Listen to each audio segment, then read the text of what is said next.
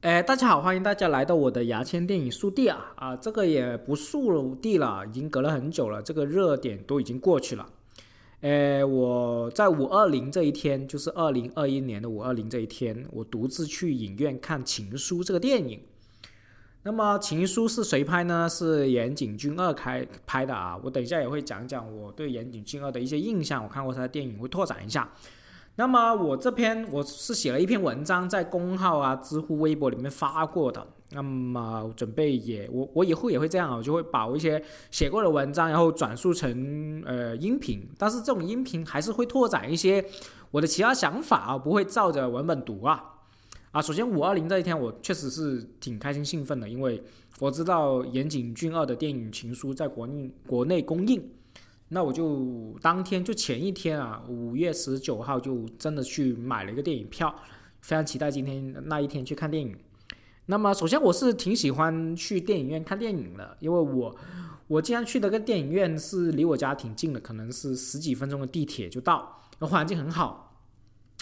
然后呢，呃，他说，而且我我是充了这种会员卡之类的，就是。我我买那票可以更便宜，比如说《情书》这个电影，我可能花了三十多还是四十多块钱就已经买到了。那这些娱乐的话，真的是很便宜的嘛？吃一顿饭，有时候在外面吃一顿饭，自己吃也不止这个钱。呃，其实我之前一直听过《情书》这个电影啊，经常听，然后也收到大家都说这部电影非常浪漫，但是我从来没有看过这部电影，真的从来没有看过，完全对剧情各方面完全不知道。我以前真的是。曾经买过《情书》的这个小说来看呢，说真的，真的是纸质版的小说，但是我翻了一些，翻了一下是看不懂，或者说没看进去，然后就把它卖了，所以完全不知道《情书》是说什么情节的。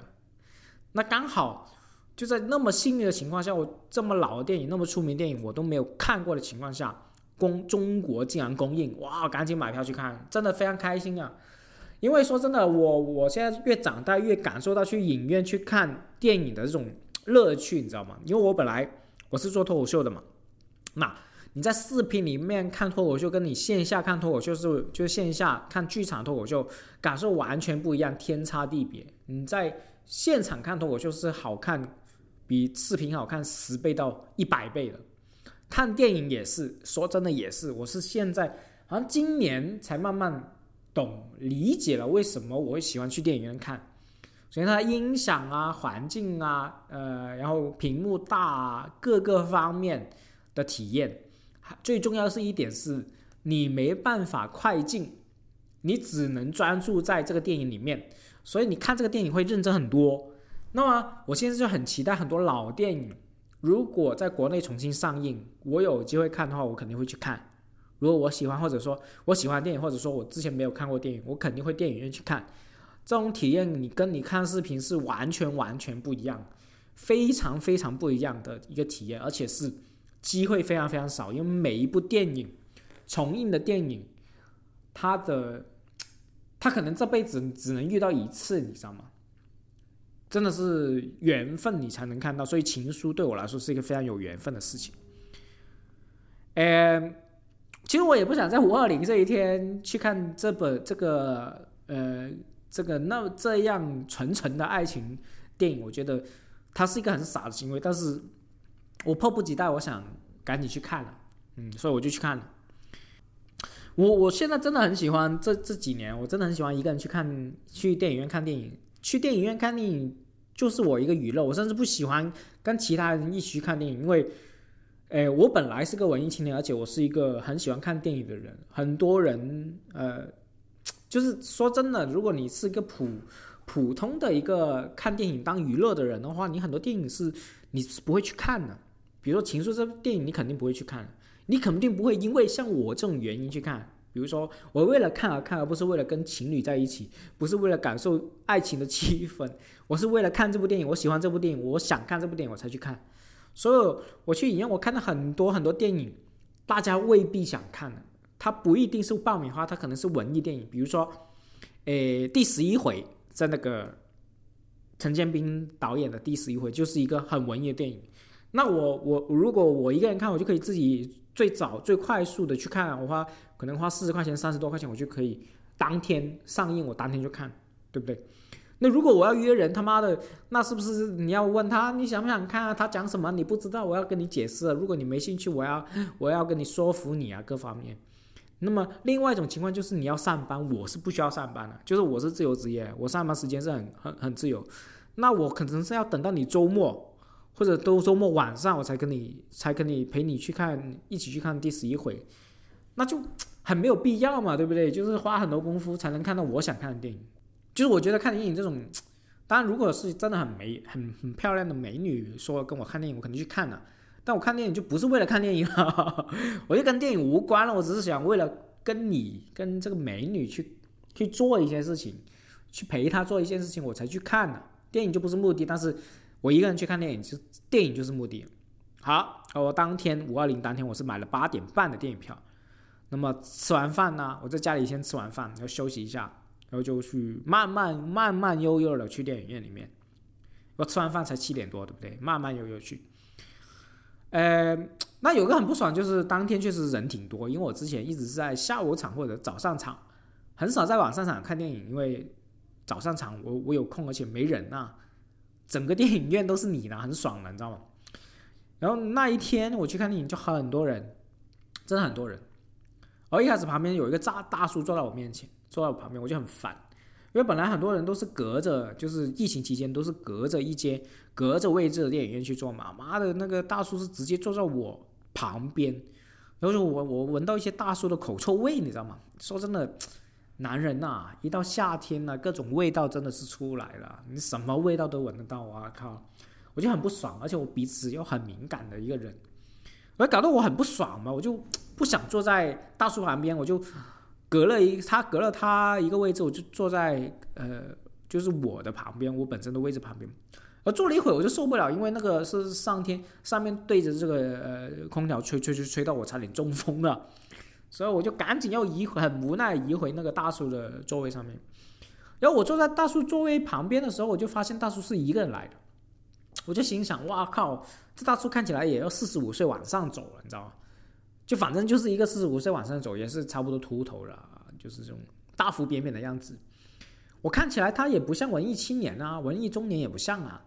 虽然我是一个人情人节啊，就五二零这一天一个人去来，但我今年三十一岁，还算就勉强搭上年轻人或者是呃还不到中年人嘛。但是你四十多岁，你一个人在 五二零这一天你过来为了看《情书》这部电影，哇，我就。充满了疑惑啊，充满了这种十万个为什么，对不对？真的是你，虽然我是没什么资格说人家，但是我对这个大叔的行为是很很充满疑惑。然后对电影又开始了，一开始是白茫茫的大雪，又看了几电影十几分钟，女主开始写信，然后这时候呢，一个阿姨从这个我旁边的大树里面越过去，然后坐到我大叔旁边，然后我才发现，哇靠，这个大叔原来是跟他老婆一起来的。然后他们拿了一个饭盒，拿了两杯喜茶，我就心想：操，大叔原来是过来过节的，我误会大叔了，我才是过来看电影的，我才是傻逼，你知道吗？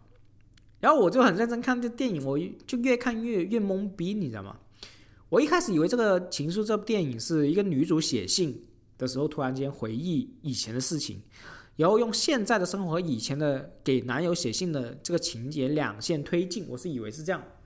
然后我皱着眉看了四十分钟，真的是看了四十分钟。妈的，我终于看懂了，原来剧情是这样：女主她老公死了三年，然后呢，呃，在老公忌日那天呢，她就。诶，去老公这个就是爸妈家里面去看老公的那种毕业照之类的，她发现老公以前的地址，就以前住的地址，老家地址。然后呢，这个老家地址，他就尝试的写了一封信给这个地址，就是给这个呃她老公老家地址。她认为写信就是一种寄托嘛，就是写给天堂这样，他就认为是不会有回信。怎知道真的他妈有人会有回信？要回信那个人又叫她老公的名字，就是叫树这个这个人的名字，她老公的名字叫树嘛。她真的收到回信了，然后这个这个 你知道这个回信的人的名字叫什么？也真的叫树，但是的样子呢是跟女主一模一样，长得一模一样，同一个人演，所以我就看懵了，你知道吗？原来呢就是 这个这个写封信过去，这个这个跟她老公一模一样名字这个树的这位女生，是曾经跟她女主的老公初动时候有一段情愫的，有一段暧昧的。我就心想，哇靠，太复杂了吧？为什么你要搞那么复杂，导演？为什么你要搞那么复杂啊，岩井俊二啊？你怎么搞得好像《百年孤独》这部小说那样？《百年孤独》也是这样啊，它的名字也是很拗口、很难记的啊！我就觉得你搞那么多花样干嘛？我看四十分钟才看得明白。后来我上网豆瓣查了一下，发现有人跟我一模一样，也是真的准准的看了四十分钟才看懂剧情。我觉得原来我不是一个人，你知道吗？然后后面的剧情就是这个女主跟女主替身，就是那个叫素的这个女主互相通信。那么女主替身就是叫素的这个女生，就告诉她她老公跟她初中的一些种种的经历。然后看到这里，我就觉得自己很傻逼了。我，牙签，黄俊杰。在五二零这个充满情欲的日子里，孤身一人，特地花钱来电影院看其他的情侣卿卿我我，包括这个大叔啊，包括大叔跟阿姨，然后再看这个电影里面那么纯洁、那么有情呃不叫情欲，那么有爱情欲望的这个电影，真的是双重暴击。要看到一半的时候更离谱，你知道大叔真的非常有创意，你知道吗？大叔，那个饭盒原来是一个猪腿，还是说还是这个排骨来的？就是那个烤熟的、炸熟的排骨。妈，那个排骨香味好臭的，你知道吗？吃饱饭，然后在影院里面，哇靠，他们就在吃，吃了十几分钟，哇操，太他妈难受了！然后又混着这个大叔的口臭味，哇，烦死了，你知道吗？然后终于看到电影高潮，然后呢，女主呢就有个经典的情节嘛，女主呢对着大雪说。你好吗？我很好。然后女主替身就是叫苏这个女生，在病房里面轻松轻声说：“你好吗？我很好。”而两个角色在不同的环境里面、不同的场景里面互相来往喊了三四次，我也不知道为什么这样喊，因为我看到后面就已经不太认真，你知道吗？然后我就心想：我不好，我不好，真的很不好。因为这部电影我真的，我可能是过了那个年龄，还是说很少遇到爱情这种东西，我是有点。没看进去，你知道？后来有有段时间在玩手机，你知道？好了，我终于把这个电影看完了。然后电影这个滚动字幕一溜而上，啊，这个电影一溜的画面，我就赶紧拿着背包快速离开这个电影院，因为我知道这些情侣卿卿我我、搂搂抱抱的，如果我比他们走得慢的话，他们肯定在我面前秀恩爱、撒狗粮的啊！我要赶紧跑。我我，然后我一出电影门，哇，有一对情侣比我走的还快。然后我听见以下的这样的对话，男的就伸了下懒腰说：“哎呀，现在哪里都关门了，要不今晚不回去吧？”让我看看手表，哇操，才晚上十点半。你坐地铁回去啊？你坐公交回去都有啊？十点半什么都开门了，好不好？我们深圳算是一个不夜城啊。你在这个市中心里面，你去哪里都可以的。然后这个女的说：“啊，你好会哦。”我真的说会你妈会会会，烦死了。然后我就走到。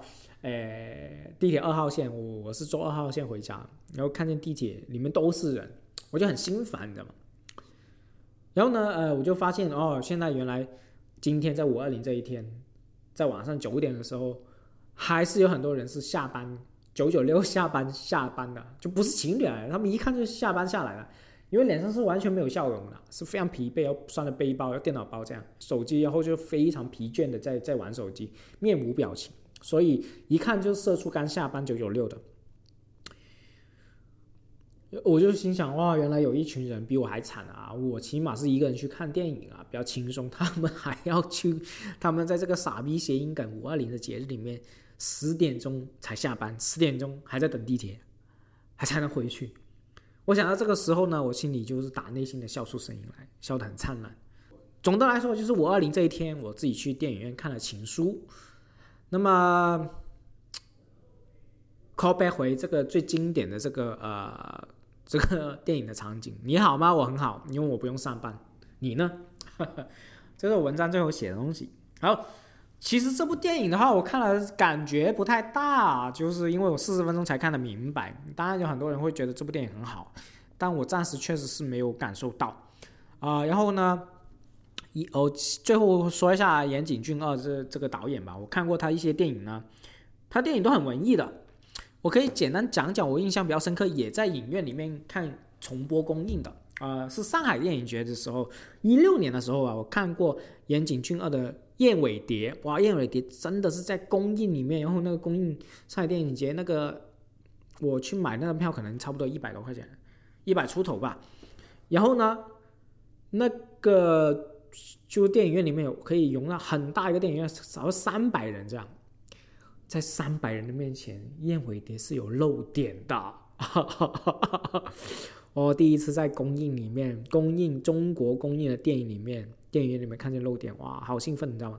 然后《燕尾蝶》那部剧我也是很喜，那个电影我很喜欢。啊，其实很长，差不多三个小时，然后画面很好看，又很粗糙，就是那种有那种胶片的质感。然后我我可能会早一天再详细讲讲《燕尾蝶》，但是《燕尾蝶》还是有许志安，就香港的许志安，就是我是一个错了的人的这个许志安出轨郑秀文的那个许志安里面也有演。然后它里面有唱歌，也很好听。我也到现在，我要经常听这个《燕尾蝶》电影里面的歌，都已经好几年，一六年到现在就五年时间。《燕尾蝶》我的印象很深刻。那首先啊，岩井俊二的电影呢，你要 真的要非常安静才能看下去。它是一个非常文艺的这种，很情绪化。我觉得比王家卫的电影无聊差不多三倍左右吧。他他的导演都是这样，他的演的电影，但是你真的看进去、看入神了之后，真的看进去，你喜欢上，呃，不管后面多少年的时候，你想起这个画面，想起这个主角，你都会想起他的整部电影的格调，你的记忆就会很深，你就会无意中很喜欢这部电影。所以，呃，岩井俊二是有这种魔力的。呃，最后再讲讲岩井俊二关于情书的一些小花絮吧。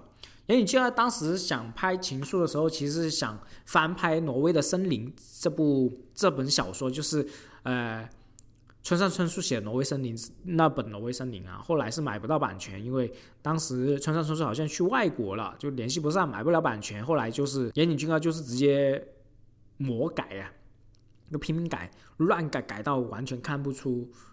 看不出是改编《挪威森林》的这个内容，但是其实人物关系全部都是《挪威森林》的人物关系来的。好，基本上就是，呃，聊那么多啊，就关于情书这东西啊，懒懒散散聊那么多，然后我我我我把我的文章然后又拓展了一下啊，诶，就基本是这样吧啊，拜拜。